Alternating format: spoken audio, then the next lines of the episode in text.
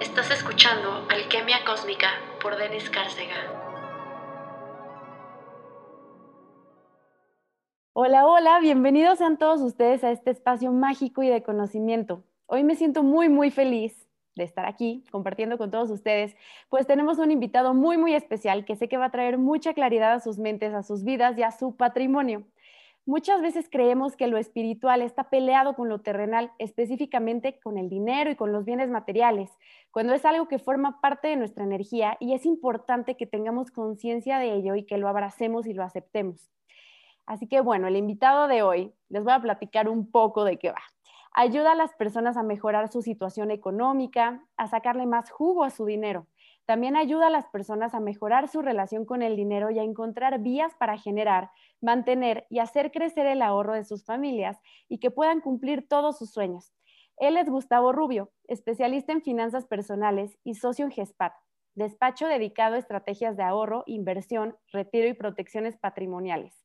Gus, bienvenido a Alquimia Cósmica. Me encantaría que nos platicaras cómo es que coincidimos en este espacio, porque tú y yo nos conocemos ya de un ratito atrás y creo que es una historia interesante porque al final hemos estado, tal vez no en este modo espiritual de ser ambos budistas levitando en el OM, pero sí estamos muy involucrados con la conciencia del cuerpo, del bienestar del ser humano en su totalidad. Así que, bueno, no sé si tú nos quieres dar como un poquito de introducción de, de dónde viene Gus, eh, un poquito de la historia que compartimos. Hola, Den. Pues muchas, muchísimas gracias por recibirme en tu espacio. Sí, la verdad es que eh, cuando me invitaste me dio mucho gusto eh, porque ya tenemos varios años ya de conocernos. Este, digo, creo que eh, nos empezamos a conocer por temas completamente distintos, ¿no? Este, Juanpa, pues, tu, novio, pues es amigo mío de entrenamiento, él y yo entrenamos Krav Maga hace muchos años, este, y por una u otra razón, este, pues hemos estado ahí como en contacto, ¿no? Creo que incluso en una que otra ocasión, este, llegaste a estar en algunos cursos junto conmigo y, tal, ¿no? Y, pues, heme aquí, ¿no? Ya, este, en términos como profesionales, em, pues me, me, dedico a este tema patrimonial de hace, de hace algunos años y y pues digo, para mí es un enorme, enorme placer, este, tanto para hacer esta labor de, ayudarles en los temas patrimoniales a ti y a Juanpa, que pues son amigos personales y pues es un enorme placer para mí este, protegerlos también, ¿no? A ustedes y ayudarles con sus, con sus planes. Este, y pues, pues aquí andamos, ¿no? Este, como dijiste, soy socio en el despacho GESPAT. GESPAT significa gestión patrimonial. Y eh, muchas gracias por la intro. Ayudamos a los clientes este, a, que cumplan sus metas, sus objetivos. E incluso me atrevo a decir que, eh, yendo un poquito atrás, les ayudamos muchas veces incluso a estructurar esos objetivos, ¿no? Porque algo muy común es encontrarse con, un perfil de una persona que sabe que quiere ahorrar, que eso de por sí ya es raro. Es raro encontrarse con alguien que quiera ahorrar, em, pero eh, es común que no saben ni para qué ni cómo, ¿no? Entonces, sí, quiero acumular, pero no sé cómo y no sé para qué, ¿no? Entonces, esta, esta eh, como estrategia de, oye, pues mira, el patrimonio consta de estos bloques, ¿no? Hay, hay una estructura ordenada de cómo construir el patrimonio, que ahorita lo vamos a platicar, eh, y ayudamos precisamente a trazar ese mapa ese camino para las personas para que empiecen y, tengan una experiencia bonita y padre y placentera en, términos de acumulación y protección y abordar pues todas sus metas, ¿no? Increíble, Gus. Y sabes, yo soy una persona de un espíritu muy libre y como siempre muy de, ay, forever, lo que tenga que pasar, que venga lo que sea. Pero de verdad es bien importante tener esta conciencia financiera y sobre todo perderle el miedo al dinero, ¿no? Que, que seguramente tú lo ves con tus clientes, personas como yo, tal vez emprendedores, que nos dedicamos a temas como un poco más holísticos, perdemos de vista la importancia del dinero y lo platicábamos, ¿te acuerdas que me decías, debes de saber cómo cobrar por tus servicios y no dejarte llevar nada más por, por ah, es que yo vengo a dar servicio y entonces eh, voy a malbaratar todos mis talentos y todo mi conocimiento que al final ha sido como una inversión. Y, y el otro día platicaba con un amigo y él me decía, tú lograste hackear este algoritmo que estás pudiendo transmitir a las personas y por qué no cobrar por ello. Entonces, creo que este tema de sentir culpa por generar dinero, por ahorrar, por gastar, por invertir, es algo que traemos súper arraigado, no sé si es un tema cultural. Y, y a mí me gustaría preguntarte algo. ¿Tú crees que en realidad está peleado este tema de ser espiritual con el tema de también ser terrenal y hacerte cargo de tus finanzas y por qué no darte algún gustito vivir una buena vida? Mira, fíjate que esa es una pregunta em, un tanto políticamente incorrecto para poder contestar. es una pregunta que abre mucho a debate em, y lo podemos lo mejor posible este, partiendo de, del falso, de la falsa espiritualidad, ¿no? Eh, porque abunda mucho, sobre todo en estos días. Entonces, una persona que se hace llamar espiritual, eh, usa, o, por lo menos así lo veo, usa esa excusa para decir que no necesita el dinero, ¿no? No, yo soy muy espiritual, por lo tanto, no necesito el dinero. Hay cosas más importantes y otro sinfín de, de excusas que se llegan a escuchar, ¿no? Este, sí, es un tema cultural, sobre todo en toda Latinoamérica. Eh, más, más adelante vamos a platicar un poquito más eso, pero eh, en el tema espiritual, em, realmente si lo ves desde este punto de vista, yo devolveré la pregunta con otra. ¿Quién es más espiritual? ¿Una persona que puede, tiene los medios para ayudar y que lo hace? ¿O una persona que lejos de ayudar, resta. ¿No? Entonces, creo, que puede partir de ahí el, que empieces a ver el dinero con otros ojos, ¿no? Hay, hubo palabras clave que usaste como son el miedo al dinero, el rechazo, la culpa, em, y, todo va encaminado a lo mismo, ¿no? Eh, la gente le tiene, le tiene miedo al dinero y se escucha raro, y habrá quienes estén escuchando el podcast y, pensarán, ¿cómo alguien le va a tener miedo al dinero? No manches, eso no pasa. Pero, pero sí, de hecho, hay un autor, eh, T. Harp Eker, eh, autor del libro este, Secretos de la Mente Millonaria, que lo explica muy bien y explica el por qué sí colectivamente le tenemos miedo al dinero, ¿no? Este, pero una verdadera persona espiritual, que yo creo que coincidirías conmigo, la espiritualidad es eh, ayudar al prójimo, ¿no? Honrar a todas las personas que queremos, a nuestro círculo personal, a nuestra familia, a nuestra gente, y procurarlos, ayudarles y obviamente no ser un lastre para ellos, ¿no? Entonces, las personas que están en una situación de escasez económica son todo lo contrario. No pueden ayudar, quizás quieran, pero no pueden ayudar. Eh, y muchas veces, tristemente, se llega al punto, sobre todo de la vejez, donde merman núcleos familiares porque pues al ya estar en una situación bastante vulnerable por la edad, no tienen forma de generar ingresos, pues empiezan a mermar economías de, pues de, la, de familia de los hijos, de los nietos, etcétera, ¿no? Entonces, no, no está peleado. Una persona puede ser espiritual y, y tener dinero. Hay gente muy rica que es muy espiritual.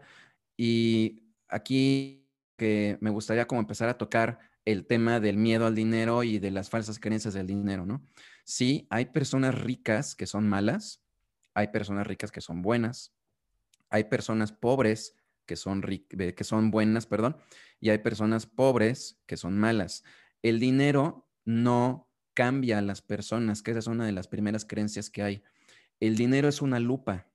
El dinero magnifica lo que tú ya eres. Cuando una persona es este, con una mentalidad, tiene una mentalidad de escasez, vibra en una frecuencia baja, es envidioso, es rencoroso, este, es malo, etcétera, con dinero va a seguir exactamente igual, ¿no? Y una persona que le gusta ayudar, que en la forma que puede colabora, eh, aporta, etcétera, con dinero va a ser exactamente igual, ¿no? Entonces, el dinero es un medio para incluso ejercer la espiritualidad, ¿no? Te ayuda a mejorarte como persona, te da acceso, ¿no? El dinero te da acceso a vivencias, experiencias, a, este, a educación, a información, te da acceso a, a, las personas que están vulnerables, tenderles una mano y ayudarles, etcétera, ¿no? Entonces, eh, digo, creo que eh, la respuesta más, más sencilla y resumida es no, la espiritualidad no está peleada con el dinero. Es increíble todo lo que mencionas, porque yo también eh, de un tiempo para acá he comenzado a observar el dinero y a apropiarme de él como una energía, ¿no? Es esta energía que nos define en esta tercera dimensión, que a lo mejor esto puede ser ya muy eh, forever para ti, esta, esta explicación, ¿no? Pero creo que eh, es bien importante que aprendamos justo a perderle el miedo, a dejar de, verlo como este gran limitante y qué tal que nos atreviéramos a verlo como esta gran oportunidad, ¿no? Porque tendemos a pensar en dinero, o sea, cuando yo le pregunto a las personas, ¿qué, qué piensas del dinero? Bueno, deudas, dificultad, es este, complicado, está devaluado, pero ¿qué tal que cambiáramos nuestro enfoque y lo viéramos como oportunidad, una manera, como lo, dices, de ayudar a los demás, de ayudarnos a nosotros mismos, de prepararnos, porque sí, e, es duro hablar esto con personas que mantienen un enfoque como más cerrado ante esto, pero el dinero nos rige, ¿no? Como sociedad. Entonces, si tú te quieres eh, educar, si quieres aprender alguna habilidad, es muy probable que te cueste dinero de alguna u otra manera. Y, lo veo muy claro, porque a veces hay cursos que te dicen es gratuito o es aportación amorosa, pero el hecho de tener que trasladarte ya implica dinero, ¿no? Entonces siempre va a estar involucrado. Y si dejáramos de verlo como esta cosa temorizante que nada más viene a cobrarnos o asociarlo con el SAT, impuestos, y que entonces eh, eh, es algo que a mí no se me da y, aquí yo me identifico mucho, que es algo con lo que yo he batallado y el hecho de ir como eh, bajando estas barreras y observar al dinero desde otro punto de vista y como una gran oportunidad para prosperar, creo que hace un gran cambio, un gran salto cuántico en la realidad de cada uno. Y mm, yo te quería preguntar un poco sobre la importancia de tener educación financiera, ya seas un monje, ya seas maestra, ya seas un alumno apenas de primaria, secundaria, es bien importante, ¿no? Bueno, seguramente tú nos puedes platicar un poquito más. Sí, mira, la educación financiera eh, definitivamente es muy importante. Este, principalmente porque una persona que tiene educación financiera puede mejorar su calidad de vida y puede mejorar la calidad de vida de las personas que están alrededor, ¿no? Ese es el punto medular. Ahora, eh, es cierto, vivimos en una este, situación complicada porque desafortunadamente no hay mucha educación financiera de primera mano. Es decir, no la enseñan en las primarias, no la enseñan ni en la secundaria ni en la preparatoria. si tú te das cuenta, hay personas que llegan incluso a titularse y no saben qué onda con el SAT, por ejemplo, ¿no? Que es la gran mayoría, ¿no? Este, me incluyo, cuando yo salí de la carrera no tenía ni idea de qué era un fondo de inversión, eh, algo de contabilidad, y muchas veces creemos que esos temas pues son propios de un contador o de un financiero y no es cierto, ¿no? Un contador o un financiero, por supuesto que son especialistas y llegan a un punto pues mucho más profundo para algunos temas, pero por ejemplo, eh, la contabilidad básica y la, y economía familiar, no necesitas ser un contador para que lleves bien tu cartera, ¿no? Este, y hay teorías conspiratorias, ¿no? Este, no soy muy fan de ellas, pero hay una teoría conspiratoria que dice que la razón por la cual no hay una educación financiera como tal en el sistema educativo empieza precisamente porque el capitalismo te quiere endeudado, ¿no? De entrada. El sistema bancario vive de eso, ¿no? Entonces, este, hay quien lo dice. Em, yo no, no, no soy muy fan de esa teoría, pero pues al final pues sí refleja un poco la realidad, ¿no? Eh, por ejemplo, es muy común ver a una persona que tiene un mal manejo de la tarjeta de crédito, que se sobreendeuda, etcétera, ¿no? Entonces, una educación financiera te ayuda a mantener un buen balance de tu cartera, te ayuda a ver cómo manejar crédito, porque eh, hay dos creencias, ¿no? Eh, una es que te puedes sobreendeudar y no pasa nada, y la otra es que el endeudarte es malo, y eso tampoco es cierto, ¿no? el manejar bien tu crédito te puede ayudar y te puede apalancar y te puede ayudar a impulsarte. Este, y pues obviamente está el tema fiscal, ¿no? Que por ejemplo, este capítulo, eh, pues quién sabe cuándo lo escucharán las personas que nos están oyendo, pero ahorita que estamos en abril de 2021, pues estamos con el tema de la declaración anual para, los, eh, para las personas físicas, ¿no? Entonces, usualmente la gente no lo sabe, pero los empleados, las, personas que están bajo un régimen de empleado, este, pues pueden recuperar impuestos, ¿no? Eh, y es algo que no mucha gente sabe. Este, o puedes tener estrategias que te ayuden a, a pagar un poco menos de impuestos de manera legal, que son deducciones, etcétera. Este, y eso, pues la gente lo sabe únicamente cuando se empieza a meter a, este, a estos temas de educación financiera. Totalmente. Y, sabes, creo que, es un punto muy importante. Durante nuestra formación básica no recibimos educación financiera de ningún tipo. Yo me acuerdo cuando iba en secundaria preparatoria que la clase de informática, de computación, era sobre un sistema operativo antañísimo, no sé si tú lo recuerdes, se llama QBasic, y era como un tema de programación que yo decía, what the fuck, ¿por qué estamos aprendiendo esto, no? Pocos años después como que traté de, entender eso y decía, bueno, tal vez era para desarrollar habilidades en nuestra cabeza, qué sé yo, ¿no? Pero, ¿qué tal que nos hubieran enseñado mejor, ¿no? A trabajar Excel, a hacer hojas como para administrarnos perfectamente. Yo hoy, a mis 33 años, soy pésima en Excel, o sea, pésima, pésima, pésima. y siento que es es algo que me falta por trabajar y que tengo todo el entusiasmo por hacerlo, pero sería bien importante que nos enseñaran más herramientas y creo que también eh, es difícil querer cambiar un sistema educativo y sobre todo un sistema que lleva años y que es un tema global, pero creo que podemos empezar desde nuestras casas eh, por enseñarle a, a, nuestros hermanitos, a nuestros hijos, sobrinos, primos, a nuestros propios padres, ¿no? Que también veo a muchas mamás, por ejemplo, mi mamá se dedica al hogar y de cualquier manera ella tiene todo este tema de administración y, qué pasaría si tuviera como más educación y formación financiera, pudiera sacarle más provecho. Y a mí me gustaría también que nos platicaras un poco de cómo llegaste a este punto, qué estudiaste tú, cómo fue que llegaste aquí a decir, sabes, yo quiero guiar a las personas para que le pierdan el miedo al dinero, para que sepan qué hacer con sus ahorros, para que tengan un patrimonio seguro. Mira, fíjate que eh, yo em, soy ingeniero de profesión a nivel licenciatura este, y tengo una maestría en, finanzas, ¿no? En términos académicos, esa es la historia muy resumida. Ahora, ¿cómo llegué a este mundo?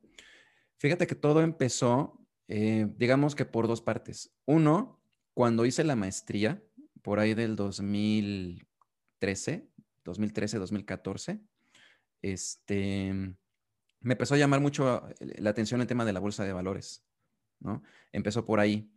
Este, em, me, atrapó tanto que terminando la maestría después empecé a buscar eh, cómo iniciar en el mundo de la bolsa de valores. Eh, porque incluso a nivel maestría, déjame decirte que la información es muy escueta. O sea, en la maestría te enseñan a valorizar acciones, por ejemplo, pero no, no, te enseñan realmente pues cómo abrir una orden en el mercado y, a través de qué brokers y eh, los temas, por ejemplo, de qué onda con, con este, los impuestos que pagan los inversionistas, etcétera, ¿no? Eso no, no se ve ahí.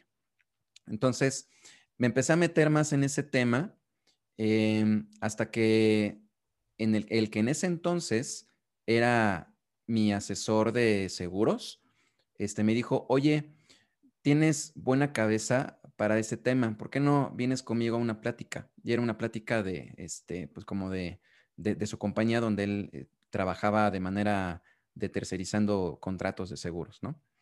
Eh, lo escuché, me gustó mucho el, el, el, esquema de negocio Em, y digamos que en términos como em, número o, de información, eso fue lo que me empezó a acercar a ese mundo, ¿no? ¿Qué fue lo que me dio el empujón final? Pues digamos que una experiencia, eh, porque al final yo sé lo que sé porque lo viví en carne propia, el estar en bancarrota, ¿no? Este, como tú recuerdas, yo soy divorciado, ¿no? Y em, cuando yo estaba casado todavía, yo estaba en una situación muy complicada, este, me casé joven y este, cometí varios errores económicos, ¿no? Y uno de ellos fue precisamente este, el sobreendeudamiento. Muchas cosas al inicio de la relación ya formalizada, pues las hice a través del endeudamiento eh, sobrepasado, ¿no? Sin conocimiento alguno de hasta dónde podía llevar mi capacidad crediticia y cometí varios errores de joven, como es, por ejemplo, el, pues, los lujos o, las experiencias para dar apariencia o para, pues, digamos que esa, esa presión que te dan las redes sociales, ¿no? Este, y me acuerdo mucho una ocasión, este, y mencioné lo de, lo de mi matrimonio porque Em, estábamos recién casados y hubo un día en el que los dos nos pusimos muy mal, muy, muy mal. Este, nos enfermamos y estábamos ardiendo en fiebre y vómito y demás, ¿no? Y recuerdo que en ese entonces yo estaba tan endeudado que prácticamente todo lo que ganaba, eh, en ese entonces yo era pues un, godín ordinario, eh, yo creo que el 80% se iba directo al banco a pagar deudas, ¿no? Y yo creo que esa es la situación que muchas personas viven, ¿no? Y este, en esa ocasión, me acuerdo que nos sentíamos muy mal, apenas era creo que seis o siete del mes y yo ya no tenía dinero y faltaba todavía semana y cacho para, para yo tener dinero o algo. Y me acuerdo que abrí mi cartera y tenía 20 pesos, literal. Y en la cuenta del banco no tenía nada. Y entré a tal desesperación que este, me acuerdo que me, levanté de, la sala, me metí a una habitación y la neta me ganó la desesperación y me solté a chillar, ¿no? Y este, me acuerdo que ese día me hice una promesa a mí mismo de que nunca iba a pasar por esa situación otra vez. Digamos que eso fue lo que me dio el impulso, uno, para aprender a administrarme, Obviamente, pues salir de ahí me costó mucho trabajo, ¿no? Este, cambiar la situación. Y em, cuando, digo, esa, esa, situación sumada, pues ya como a lo que yo ya estaba estudiando, yo ya estaba como metiéndome, este fue como que el, empujón final para meterme de lleno. Y sobre todo porque me acuerdo que una de, una de las personas que de hecho actualmente es mi socio, este, me dijo, fue, oye, güey, es que nosotros le ayudamos a las familias. A lo mejor no lo ves, pero le ayudamos a las familias. O sea, les ayudamos a crecer su patrimonio. Y sentí tal empatía que dije, puta, yo quiero eso, güey. O sea, yo ya estuve ahí, ¿no? Yo ya estuve en esa situación precaria donde no veía ni pies ni cabeza ni, ni nada y necesitaba a alguien que me orientara y, etcétera, ¿no? Y, este, y, cambia, y deseaba cambiar mi realidad y no sabía por dónde y etcétera. Entonces, eso fue lo que me llevó, digamos, a este mundo y, este, y digamos que por eso le doy el enfoque de, pues no es nada más una asesoría de, oye, güey, ¿cuánto quieres ahorrar? O, qué quieres hacer? Ah, pues quiero ahorrar dos mil pesos. Ah, sale, va, dos mil pesos, ten, bye. Eh, yo, nosotros llevamos, y es el enfoque que tenemos en el despacho, este, a un nivel más profundo de, oye, a ver, ¿cómo estás ahora realmente? A ver, ¿qué, causas son las que te están doliendo, no? Ahora sí que eh, te tienes que revelar, por completo y decirme realmente cómo estás, a dónde quieres llegar y vemos cuál es la mejor manera que te vamos a llevar ahí, ¿no? Este, y eso es una de las cosas que nos diferencia. Me parece increíble que tengan este approach como tan humano, porque sí, tienes mucha razón, eh, cuando te van a ofrecer un crédito o un fondo de retiro, ¿no? Es como, oye, ¿cuánto dinero tienes? Ok, ponlo, ya, gracias. Y se pierde este toque humano y al final eh, esta asesoría que brindas te hace sentir en confianza, porque también creo que muchas veces dentro de este tema de vergüenza con respecto a nuestras finanzas, no decimos la verdad, ¿no? Y es cuando mucha gente saca créditos a lo loco y te preguntan, oye, pero este, ¿cuánto ganas al mes? Y tú te inflas.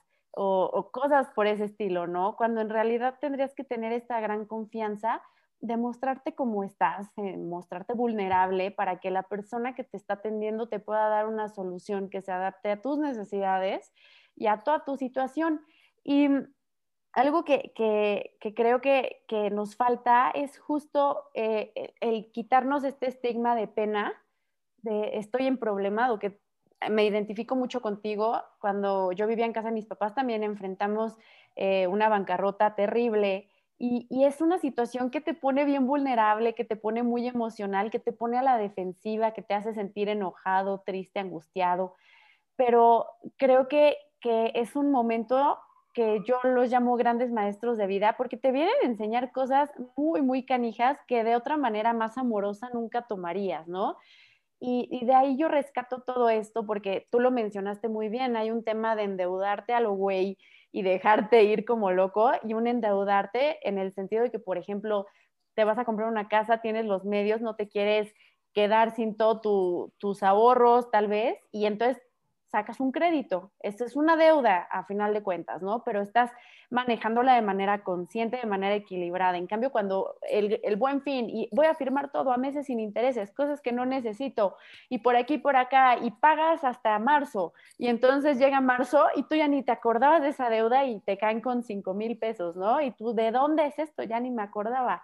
Entonces, eh, me gustaría preguntarte si tienes por ahí pues tres consejitos que nos pudieras dar a todos los que apenas estamos comenzando a tener nociones financieras, como tres básicos que tú nos recomiendas para empezar a tener orden en nuestra vida financiera. Sí, mira, el primero, y yo creo que es el más importante, es reprogramar tu relación y las creencias que tienes con el dinero. Eso es lo primero, ¿no? ¿Y qué creencias pueden ser? Por ejemplo, este, los ricos son malos. Esa es una. Dos, la pobreza es noble. Eso tampoco es cierto. Y va de la mano con lo que hablamos al inicio de la plática, ¿no? Ser pobre no es noble. Ser pobre te vuelve inútil. Te vuelve inútil y te vuelve vulnerable, como dices, ¿no? Y al ser inútil y vulnerable, no solamente no puedes ayudar a otros, sino que te conviertes en un lastre para las personas que están a tu alrededor. Y eso no tiene nada de nobleza. Ojo, no estamos hablando de la ética o de la calidad humana que puede tener una persona en situación de, escasez, ¿no? Eso es tema aparte. Eso es un tema moral y etcétera. Pero el dinero es amoral. Está totalmente fuera de, ese tema, ¿no? Este, y el ser rico no te vuelve malo. Eh, y va ligado también con lo que platicamos del miedo. La creencia de que el rico es malo genera miedo al dinero. ¿Por qué? Hay una serie de argumentos en contra de las personas adineradas como son, es que los ricos son arrogantes, son tal y son mamones y se creen un chingo y bla, bla, bla, bla, bla, ¿no? Y eso genera en el inconsciente un pedo, porque cuando te empieza a caer dinero, tú no te das cuenta, pero te autosaboteas, ¿no? No quiero ser ese güey, no quiero ser el que ven y señalan y dicen, ah, tiene dinero porque seguramente ese güey roba o seguramente es narco, ¿no? No quiero ser él. Entonces, como no quiero ser él, adiós dinero, lo hago a un lado, lo despilfarro, lo quemo, lo tiro, lo apuesto, etcétera, y me quedo sin dinero, ¿no? Entonces, lo primero es eso, reprogramar la relación que tenemos con el dinero. El segundo consejo es págate a ti primero. ¿Y eso qué quiere decir? Si recibes dinero, lo primero que debes de hacer antes de darle clic a Amazon es separar algo y pagarle a tu yo del futuro en el instrumento que quieras, ¿no? O en el instrumento que tengas abierto o el medio que tengas abierto. Porque ese dinero te va a traer rendimientos, etcétera, y es para ti, para que lo goces de una u otra forma en el futuro. Ya después haces lo que quieras, ¿no? Pero eso es lo primero. Y el tercero es el largo plazo siempre está por encima del corto plazo. Siempre que estás, estés enfrente de una decisión, siempre piensa en el largo plazo antes que en el corto plazo y las cosas te van a salir bien. Qué maravilla. O sea, me cayeron ahorita muchos veintes, porque como ya te conté, eh, yo vengo de, este tema con, en casa de mis papás, entonces en algún momento, pues ya las tarjetas de mi papá no pasaban, las tarjetas de mi mamá menos, y yo era la única con un historial crediticio limpio, pues porque era una morra de 20 años, ¿no? 21, 22. Entonces yo me empecé a endeudar de una manera brutal, ¿no? Y que, Juan Pablo, mi novio, me lo dice mucho, no te, no, no te sientas mal porque lo hiciste para sobrevivir y era lo que tenías en ese momento, sin educación financiera, sin, o sea, eras al final alguien muy joven y sin experiencia, pero mm, hoy que ya estoy como haciéndome súper cargo de todo eso y, que tengo más, más conciencia, eh, lo veo y digo, wow, me encantaría poder decirle a Den esto, ¿no? El, el poder separar algo de ese dinero, eh, el, el, poder, no sé, e, encontrar una manera de, de, no despilfarrarlo todo en, en deudas, e, en saber negociar con los bancos, porque creo que esto es bien importante también mencionarlo aquí, que, que, nos endeudamos y decimos, no, ya valió, entonces ya no voy a pagar nada o, o voy a seguir pagando como este monto mínimo.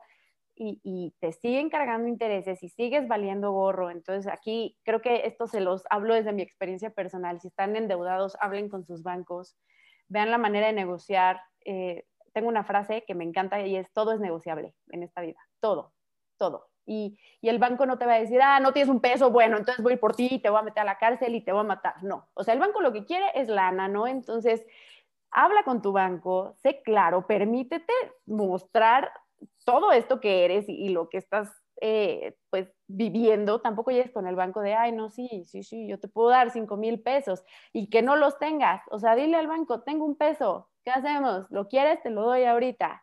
¿Cómo podemos hacer para que esta, esta deuda quede limpia? ¿No? Y, y, justo asesorarnos con personas como tú, porque yo lo viví, ¿qué te gusta? Ocho años sin saber qué, hasta que me llegó Juan Pablo y que él me ha ido enseñando un montón de cosas, sabes que él es contador, entonces eh, me ha ido enseñando un montón de cosas y diario le aprendo, entonces abrir nuestra mente a todo lo que lo que hay que aprender, todo lo que es el dinero y, la herramienta tan grandiosa que es, porque no nada más está ahí para atorarnos y para hacernos pasar un mal rato, está también para hacernos prosperar y para mostrarnos el otro lado de la moneda, ¿no? Em, quiero platicar también contigo un tema que me súper interesa y que lo acabamos de vivir hace poco, y es el tema de asegurarnos, ¿no? Y te acuerdas que te dije como esta frasecita cursi de que es que asegurarte es un gran acto de amor y no nada más por ti, sino por todas las personas que te rodean. Es, tener tu, o sea, tu cuerpo físico, tu vehículo, pero también tu patrimonio en orden para que si en un momento no estás, si en un momento le estás pasando de una manera grave, muy, muy complicada, tus seres queridos no tengan que romperse la cabeza, hacer cosas horribles para poder intentar conseguir toda esa cantidad de dinero. Entonces, por favor, explícanos qué es todo esto de asegurarnos, cómo es que nos beneficia no nada más a nosotros, sino a, todo nuestro entorno y cómo crea también un mejor ecosistema, ¿no? Financiero. Sí, mira, los seguros a, a mí me encantan, ¿no? Es un tema padrísimo. Y tristemente, en México, la cultura del seguro es muy pobre, ¿no? Este, yo creo que nueve u ocho de cada diez mexicanos de este, solamente tienen el seguro del carro y ya. Y, y, párale, ¿no? Eso es por un lado. Por otro lado, hay muchas falsas creencias. Es que si te das cuenta, todo el tema del dinero está lleno de, creencias erróneas. Y una en torno a los seguros es que los seguros es tirar el dinero a la basura. Y eso no es cierto. Hay muchos tipos de seguro, algunos incluso esto, esto se va a escuchar muy raro, pero hay seguros de vida que te pagan por vivir. Se va a escuchar muy raro, pero así es. Hay, hay, un, hay un, beneficio que eh, si no, no falleces durante el plazo que se contrató el seguro, se te devuelve todo tu dinero e incluso con rendimientos. Entonces, eso, por ejemplo, usualmente la gente no lo sabe. Este, asegurarse es un tema, uno, de sí de amor no, solamente propio, sino amor a la familia. em, porque los estás cuidando, sobre todo si eres, el, el, hecho de que seas miembro de una familia, ya tienes una responsabilidad de, de asegurarte porque cuando una persona falta o se enferma o queda inválida, de una u otra manera afecta al núcleo familiar. ¿Sí? Este, mermas la economía de toda la familia. Si eres la cabeza de la familia, peor tantito, porque aparte de mermar la economía del núcleo familiar, pues también te quedas completamente imposibilitado para traer el pan a la mesa, ¿no? Entonces, el hecho de, asegurarte es un acto de amor a, los tuyos, porque te estás asegurando, valga la redundancia, que si algo llega a pasar, pues ni tú, ni tu familia, ni nadie merma su economía, ¿no?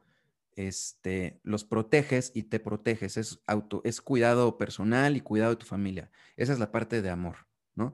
Ahora, la parte, eh, digamos, eh, de dinero y de, este, hablando en otros términos, eh, el seguro es parte de la estructura patrimonial. La, estructura patrimonial, a mí me gusta explicar este tema con, con las familias a las que les, que les ayudo a mis clientes. Es como si fueran unos legos es como si estuvieras construyendo una casa, ¿no?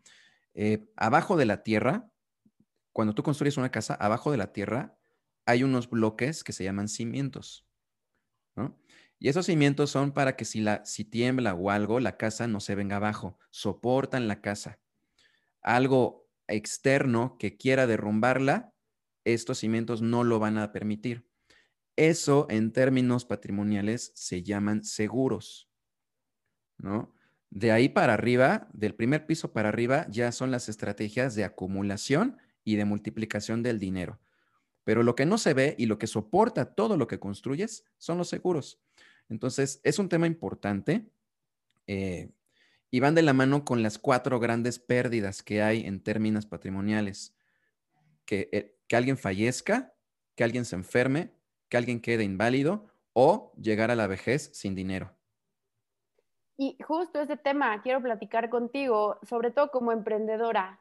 Eh, es un gran agobio, es padrísima la libertad, ¿no? De poder crear mis tiempos, todo, pero también llega esta parte de, wow, no estoy protegida por una empresa, una empresa no me respalda, no más que mi propia empresa.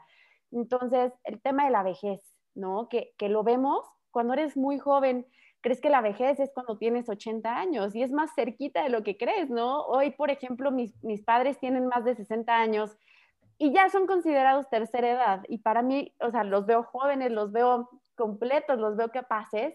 Sin embargo, creo que no falta tanto para que nos acerquemos a ese punto. Y, y, es importante saber qué hay con el retiro, ¿no? ¿Qué hay con estos fondos de retiro? ¿Cómo podemos proteger pues nuestro camino hacia la vejez para no terminar codependiendo ni de nuestros hijos, porque esto es súper común, ¿no? Que está el abuelito y los hijos, que hasta hay meme, ¿no? De que peleándose por el terreno eh, y, y, que le tienes que decir al hijo, oye, ¿crees que pueda pedir un súper? Y, y luego hay hijos que no, no puedes pedirlo porque está muy caro. Ah, chinga, pero es mi dinero. Entonces, bueno, pues esa parte me gustaría que nos platicaras cómo podemos protegernos para tener una vejez digna, para poder contar con recursos sin tener que codepender ni de parejas, exparejas, hijos, lo que sea. Mira, fíjate que me leíste la mente con algo este, y dijiste algo muy importante, la dependencia. Es bien triste porque el 85% de las personas que llegan a la tercera edad dependen de alguien, dependen de la buena caridad de alguien. Es una cifra, o sea, muy alarmante, quiere, o sea, para, para que lo veas un poquito más eh, en carne propia, imagínate que estás sentada en tu sala con cinco amigos. Tú serías la sexta persona. De todos ustedes seis, solamente uno va a poder tener pleno goce de su retiro y los otros cinco van a necesitar que alguien tenga caridad con ustedes. O sea, si lo ves desde ese, ya con, esos ojos, o sea, lo, ves y piensas, oye, puta, está cañón, ¿no? Este, de, nosotros seis, ¿quién va a ser el afortunado, no? Entonces, eso es por un lado. Ahora, eh, ¿qué se necesita para cambiar o darle la vuelta a la tortilla a ese tema de retiro. Se va a escuchar muy raro, pero no tener tanta fe. Porque el INEGI el año pasado, lo hace todos los años, pero los resultados del año pasado de la encuesta que hizo sobre el tema de retiro, reveló que el 65% de la gente dijo que no tiene interés en hacer un plan de su retiro porque confía plenamente en Dios que va a ser bueno con él o ella. Es real, ¿eh? Es real. Las cifras las pueden buscar en la página del INEGI, de ahí las saqué. El 65% de la gente piensa eso. Y ese 65% de la gente que piensa eso, pues se traduce en el 85% de la gente necesita de la caridad para vivir. Entonces, pues está cañón, ¿no? Es algo muy grave porque justo eh, ahí creo que entra esta parte como de, de, la fe en el sentido espiritual, ¿no? La confianza que yo siempre le hablo mucho a todos de ten confianza, se te va a hacer, pero algo que siempre aclaro en mis cursos, sobre todo de ley de atracciones, tú creas tu magia y creo que eh, viene un poco de la mano con el nombre de este podcast, que es Alquimia Cósmica. Sí, tenemos toda esta magia dentro de nosotros y esta capacidad del universo nos respalda, pero quien hace la alquimia eres tú, tú eres el mago, tú eres quien mezcla los ingredientes y decide qué ingredientes va a llevar esa magia. Eh, al final creo que todos son decisiones, no es de qué mala suerte, la vida que me tocó.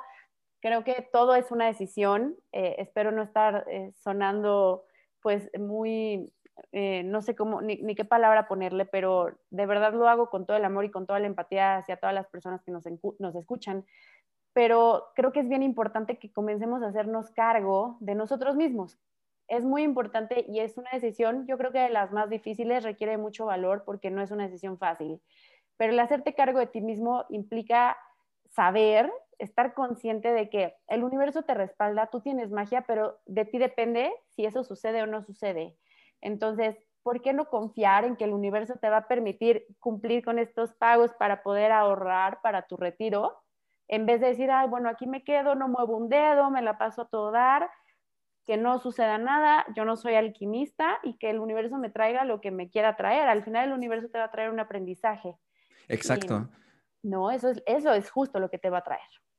Sí, exacto. Y fíjate que eh, como tú lo dices, yo también creo mucho en, la, ley de la atracción y en, y en la energía del universo y en el karma, por ejemplo, pero yo creo que, no sé si, le llamo, o sea, si llamarle, de acuerdo a las personas que están escuchando, universo, gran arquitecto, Dios, etcétera, al final, todas esas energías que no logramos tocar, este, al final nos muestran una puerta, pero es decisión de cada uno cruzarla o no, ¿no? Y eso se traduce en lo que estás diciendo.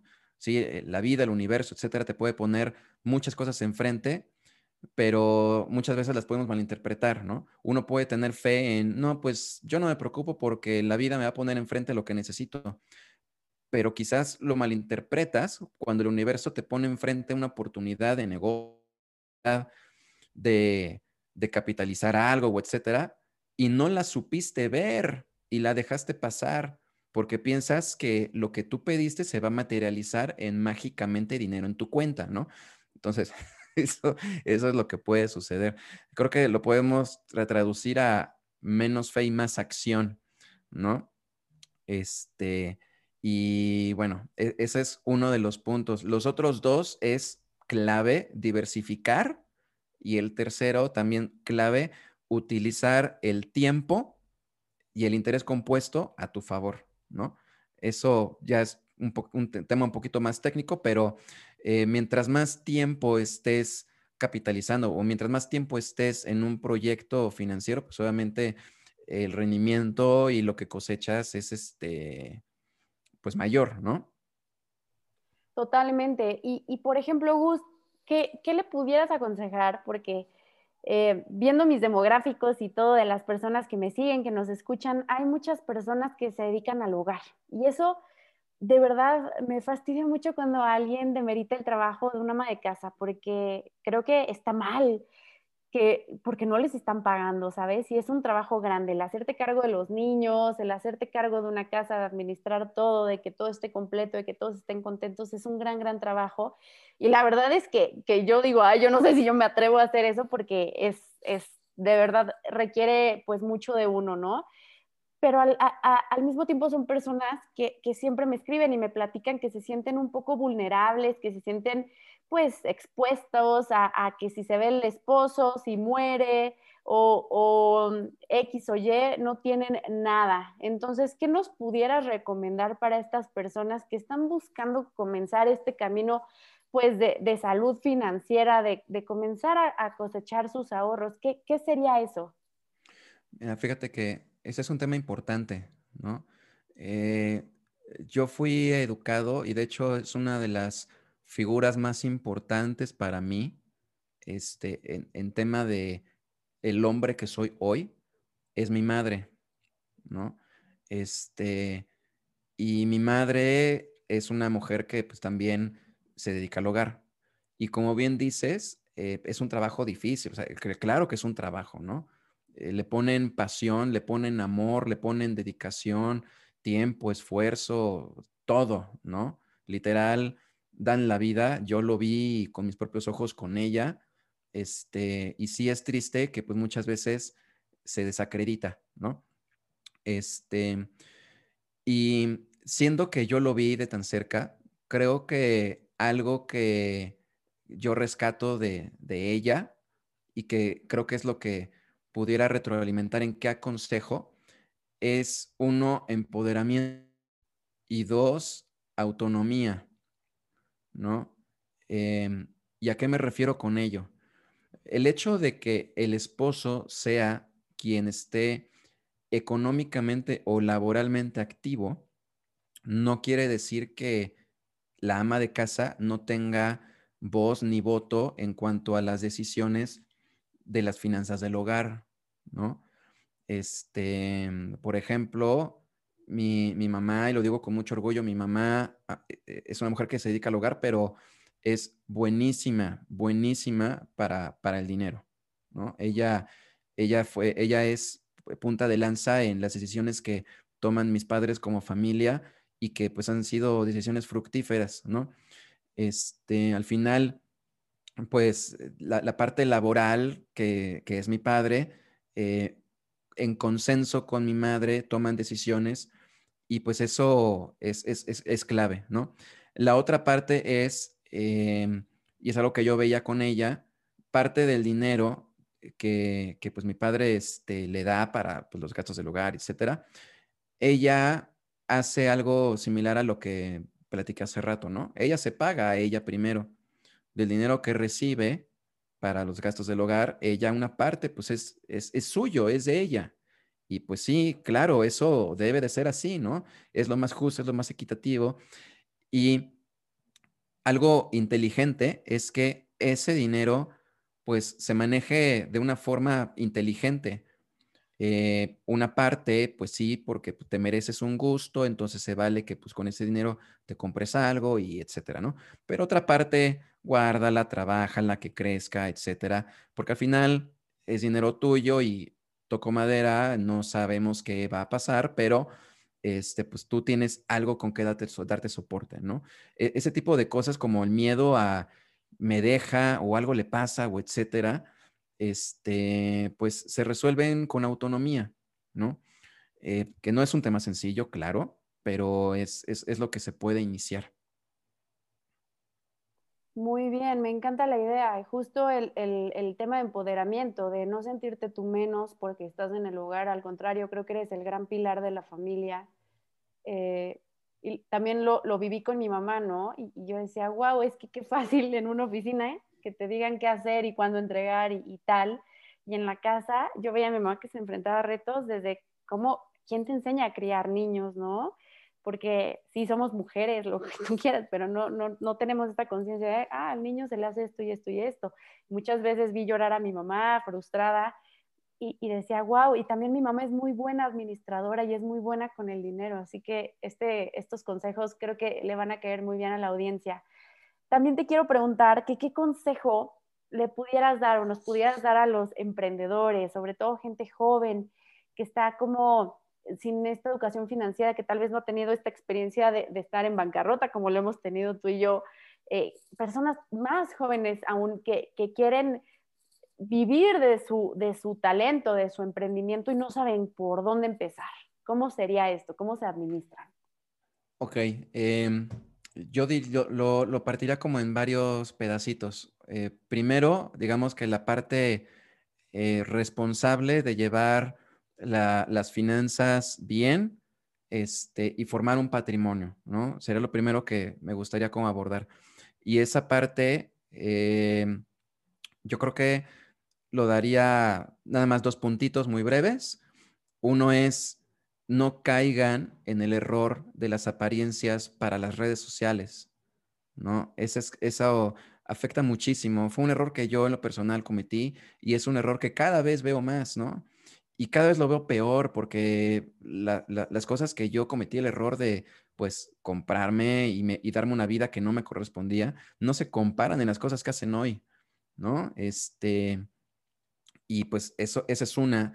Dos, eh, cambiarle un poco el chip en general a todo este tema de pensar antes en el corto plazo. Primero pienso en el placer de hoy y después me preocupo por mañana. No, güey, es al revés. Es al revés. los, los, digamos que los pequeños sacrificios que puedas tener hoy, el día de mañana se van a convertir en grandes gozos. En cambio, los grandes gozos que te das hoy, el día de mañana se convierten en grandes sacrificios, ¿no? Entonces, son esas dos cosas para los chavos, ¿no? Em, para el tema del emprendimiento, es clave saber administrarte, es clave, es saber cómo están tus gastos fijos, cómo están tus gastos no tan fijos, tener una buena estructura de planificación, eh, llevar un presupuesto, saber llevar un presupuesto. Eh, y para quienes no les gusta la palabra presupuesto, porque piensan que no me gusta hacer presupuesto porque siento que el presupuesto me controla y el dinero me controla a mí, es al revés, güey. Con un presupuesto tú controlas al dinero porque tú decides dónde meterlo y dónde crecerlo, ¿no? Entonces es saber manejar tu dinero y que el dinero no te maneje a ti. Em, y este, digo, también el tema del emprendimiento es muy importante conocer bien las reglas del juego, digamos, legales, ¿no? ¿Qué onda con el SAT? No hay que tenerle miedo al SAT. Eso, eso es un mito. Ese mito de puta es que al SAT tenle miedo, güey, porque te va a arrancar todo. O sea, sí, sí, te quita un pedazote del pastel, sí, pero hay mecanismos que te ayudan a que ese pastel sea menos o inclusive a que el pastel que ya te quitó, tú le puedas quitar de vuelta a través de algunos instrumentos de inversión.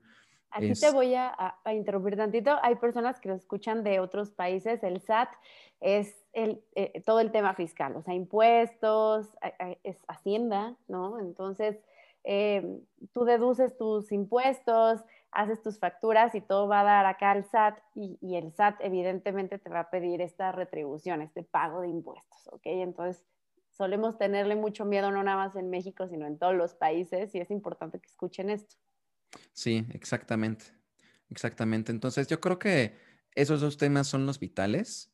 Este, fíjate que algo que a mí en lo personal, eso es un consejo que no me suelen pedir mucho los clientes.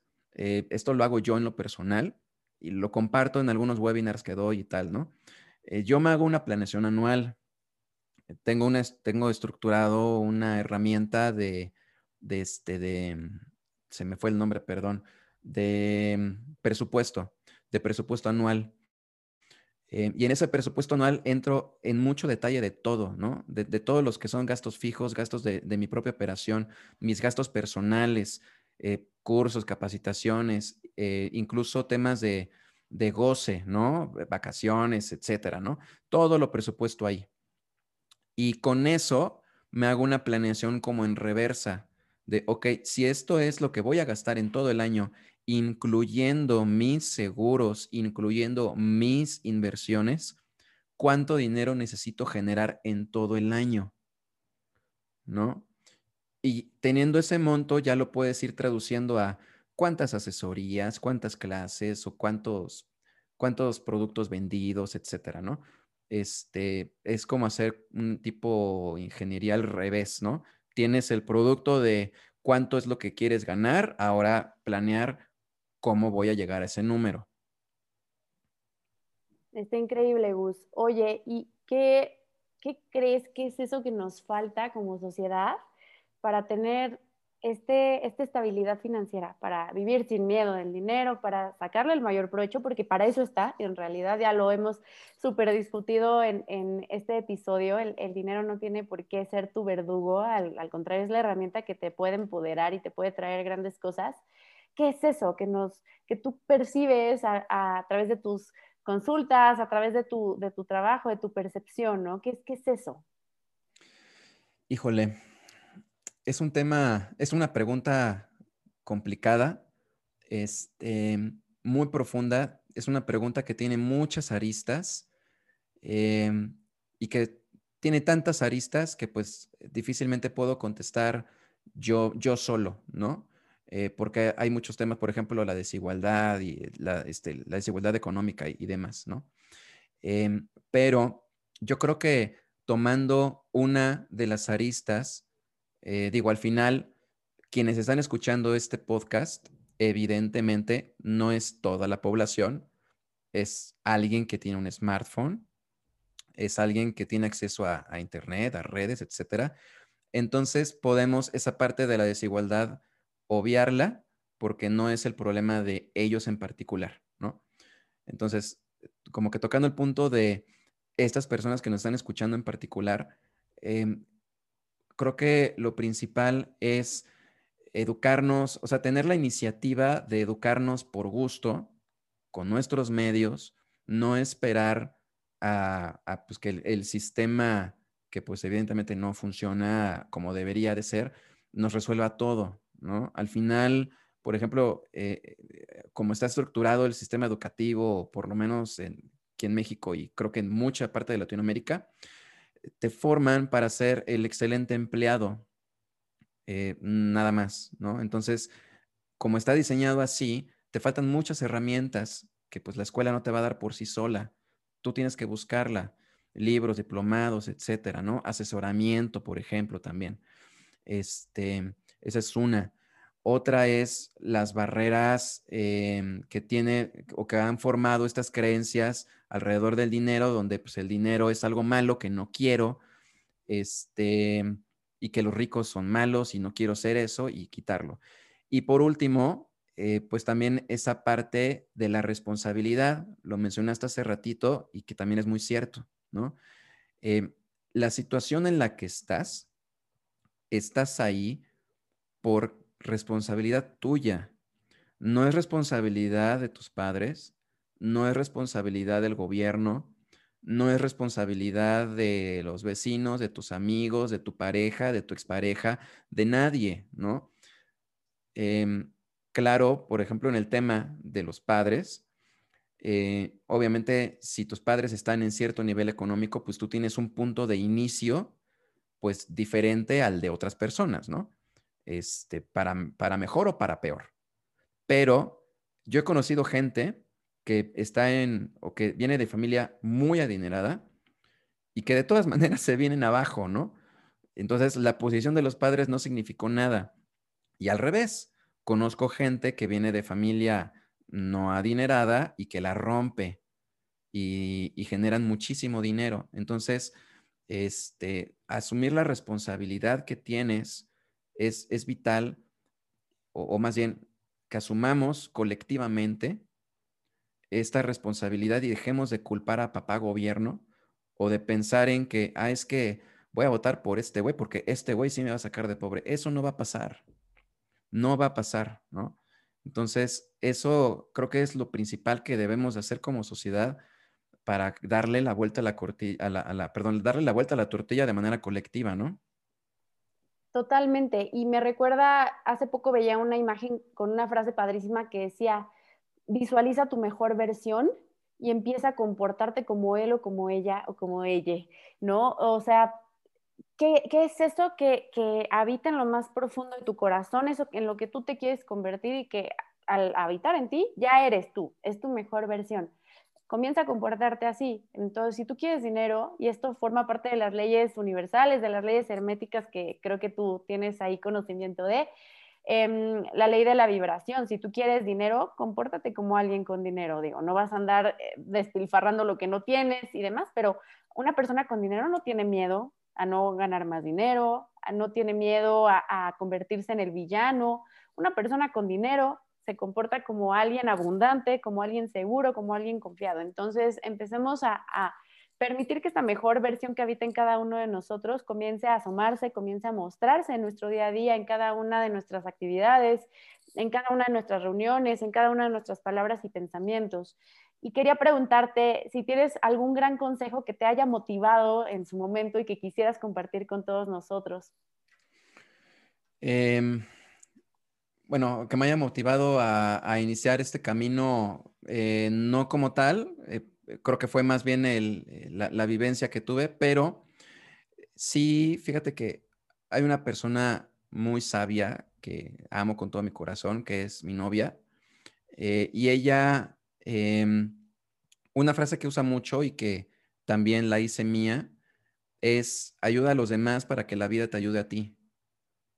¿No? Este, eso es totalmente cierto. La verdad es que sí lo he vivido yo también en carne propia que aparte de sentirte mejor, eh, si te das cuenta todo va alineado, ¿no? Empiezas a, usar el, el, dinero como un medio también de ayuda te empiezas a sentir mejor contigo mismo y de cierta manera también la vida te empieza a abrir más puertas, más oportunidades y también todo lo que tú das al final regresa y es cierto que regresa multiplicado. ¿No? Entonces, eh, también va de la mano con, pues para que puedas ayudar, tú tienes que estar bien, no puedes ayudar si estás mal. Entonces, todo está enlazado. Si eres pobre, no puedes ayudar. Y si no ayudas, no te sientes bien. Y si no te sientes bien, no estás bien. Y es un círculo, ¿no? Sí, es algo que te va consumiendo y al final te va ensimismando. Y, y justo eso, ¿no? Cuando estamos tan metidos en nuestra cabeza, terminamos no ayudando, no aportando, ni siquiera haciendo algo por nosotros mismos. Así que creo que esto que mencionas es súper, súper importante y, empezar a vibrar en, que somos abundantes, de que tenemos todo disponible a nuestro alrededor para tomarlo, para soltarlo, para tomar un fragmento, para ir construyendo nuestra propia historia, pero sobre todo es bien importante, y esto sí se lo súper recomiendo, que se asesoren, que se junten con personas que los empoderen, que los... Que, les digan lo que está mal, hay que atrevernos a, a pedir estos consejos de personas expertas como Gustavo, que nos digan, no, esta, esta manera en la que estás queriendo ahorrar o la manera que estás queriendo emprender no te está dando resultados y eso tú ya lo sabes. Vamos a probar esto nuevo que desde mi punto de vista, desde mi experiencia, te va a nutrir más y te va a traer muchas, muchas más recompensas. Y Gus, me encantaría que nos dijeras en dónde te pueden contactar todas las personas que nos están escuchando, que estoy segura de que van a querer una asesoría contigo. Em, ¿Qué servicios ofreces? ¿Cómo, está todo esto? Por favor, cuéntanos. Claro que sí, con mucho gusto. Mira, em, nosotros lo que hacemos es un traje a la medida. Obviamente platicamos con la persona que, quiera la asesoría y exploramos eh, lo, que desea hacer, eh, cómo está su situación actual y trazamos ese camino, ¿no? De, lo que, cuál es el camino a seguir para llegar al objetivo que tiene planteado. Eh, esa es Ah, digamos, en términos muy generales. Em, obviamente va encaminado a, pues, generar un ahorro o una inversión, que la diferencia entre uno y otro es riesgo. Em, a lo que nosotros decimos ahorro, son productos que sí tienen rendimiento, pero es un rendimiento garantizado que no lleva riesgo, Y lo que llamamos inversión, claramente, pues es aquello que no es un remento asegurado porque ya hay un tema bursátil de por medio. Em, ayudamos a generar esas estrategias para retiro que estuvimos platicando hace un momento y también evaluamos las necesidades que tienen en temas de protección. Eh, eso obviamente pues ya es muy específico con cada persona porque depende de pues su situación actual, si tiene familia, los miembros de las familias, este, la edad que tienen. No es lo mismo un, un núcleo familiar con hijos ya de adolescencia tirándole a adultos a una pareja joven que tienen un bebé, ¿no? Claramente sus planes son diferentes y sus riesgos son diferentes. Entonces, este, eso es lo que hacemos. Em, esto lo hacemos traje a la medida, acorda todo eso. Y a mí en lo personal, eh, les voy a compartir tres redes sociales. Dos de ellas son personales, es, decir, mías de Gustavo Rubio. Este, una es de mi página de Instagram, arroba gr.asesoría. Y mi TikTok, arroba finanzasgr, todo junto. Y el perfil este, del despacho de, de Instagram es arroba GES, como se escucha, G-E-S, patrimonial, ¿no? Que viene de gestión patrimonial. Todo junto, sin puntos, guiones ni nada. Y pues básicamente en esas tres redes sociales nos pueden encontrar. Increíble. De cualquier manera, les vamos a dejar todas las redes de Gus en la descripción de este episodio por si quieren seguirlo. También en, el Instagram de Alquimia Cósmica, en Blonde and si por ahí me, me siguen también. Por todos lados vamos a estar distribuyendo esta información valiosa. Y te quiero agradecer, Gus, por tu tiempo, por tus conocimientos, porque has venido a volarme la cabeza y a reconstruirla de una manera muy, muy bonita. Y pues ya saben, si tienen alguna duda, no duden en, de verdad en acercarse a Gustavo. Es una persona con mucha ética que les va a poder dar una asesoría súper orientada a sus necesidades, a todo lo que ustedes buscan, a todo lo que tal vez en este momento no logran percibir, pero que seguramente les va a dar un, gran mapa para llegar ahí. Y bueno, eso sería todo de mi parte, Gus. No sé si quisieras añadir algo más. No, Den, muchísimas gracias. Muchas gracias también a la audiencia. Muchas gracias por invitarme. Y pues encantado de estar aquí. Y este, y pues hasta la siguiente. Hasta la siguiente, Gus. Quedamos aquí al pendiente de sus dudas. Gracias por escucharnos y nos vemos el próximo jueves con otro gran episodio. Les mando muchos besos. Bye bye.